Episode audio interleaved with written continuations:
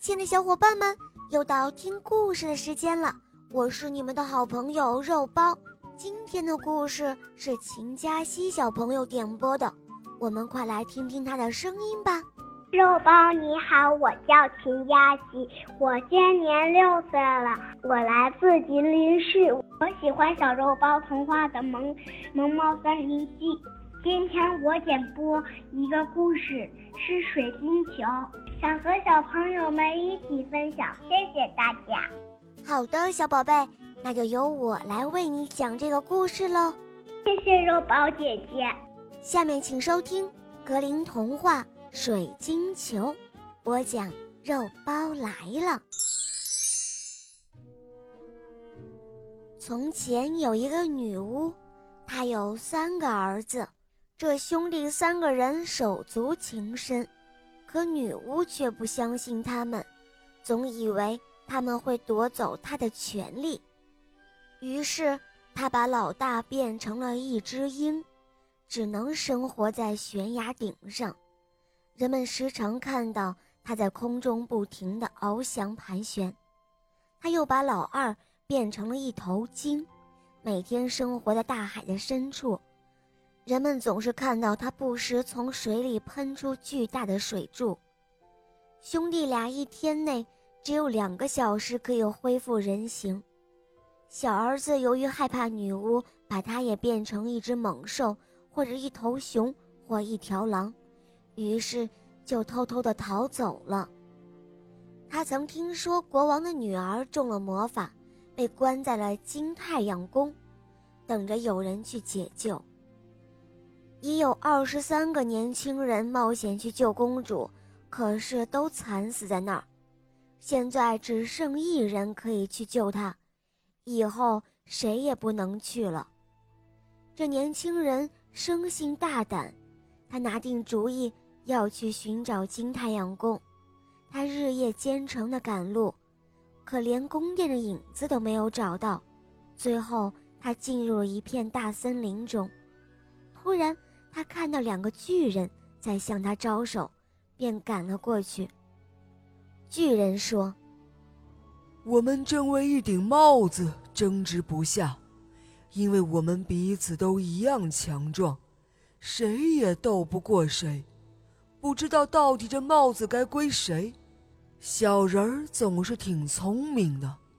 我们让你说，这帽子该归谁呢？”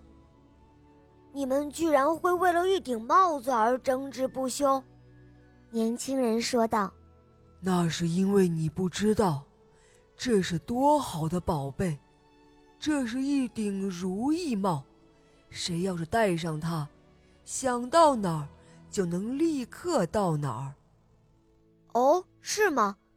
把帽子给我，我先走一阵子，然后再叫你们，你们就来赛跑。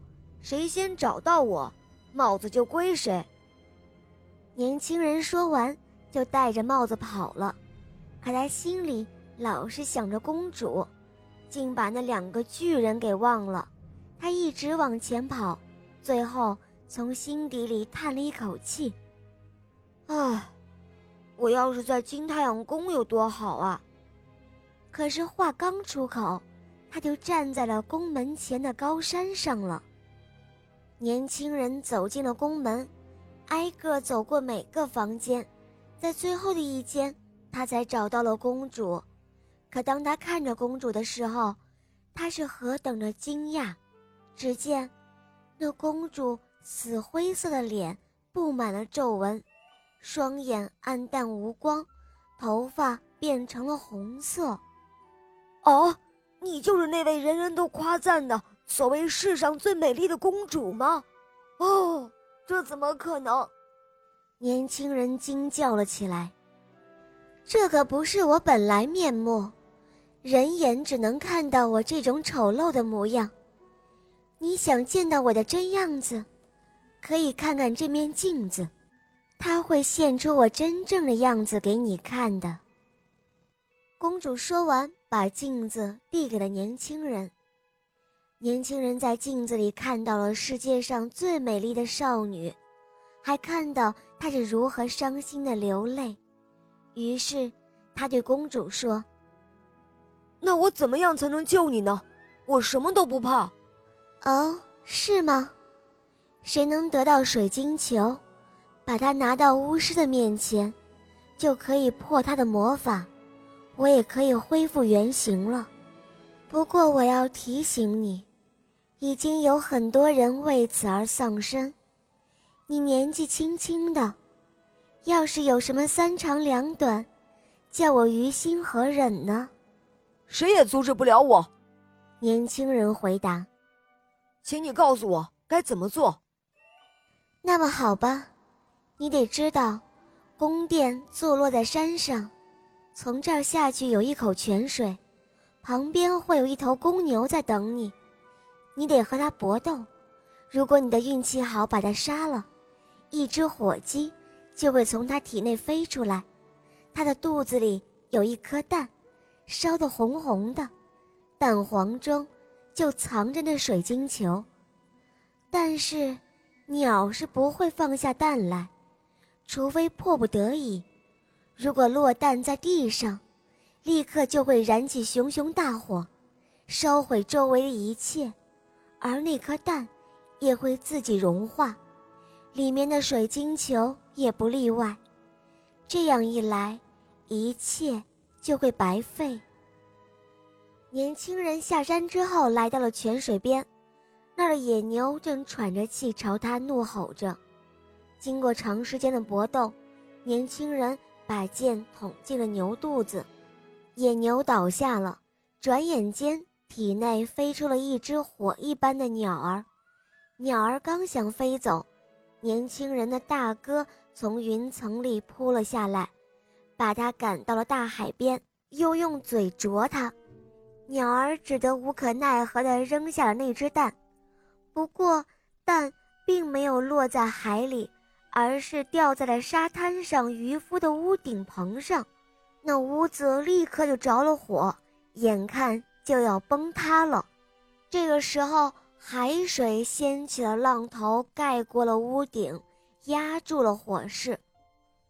原来这是年轻人的二哥，那条鲸，他游过来掀起了浪潮，火被扑灭了。年轻人幸运地找到了那颗还没有融化的蛋，蛋壳因为被冷水这样一浸，所以裂开了。年轻人取出了水晶球，发现它毫无损伤。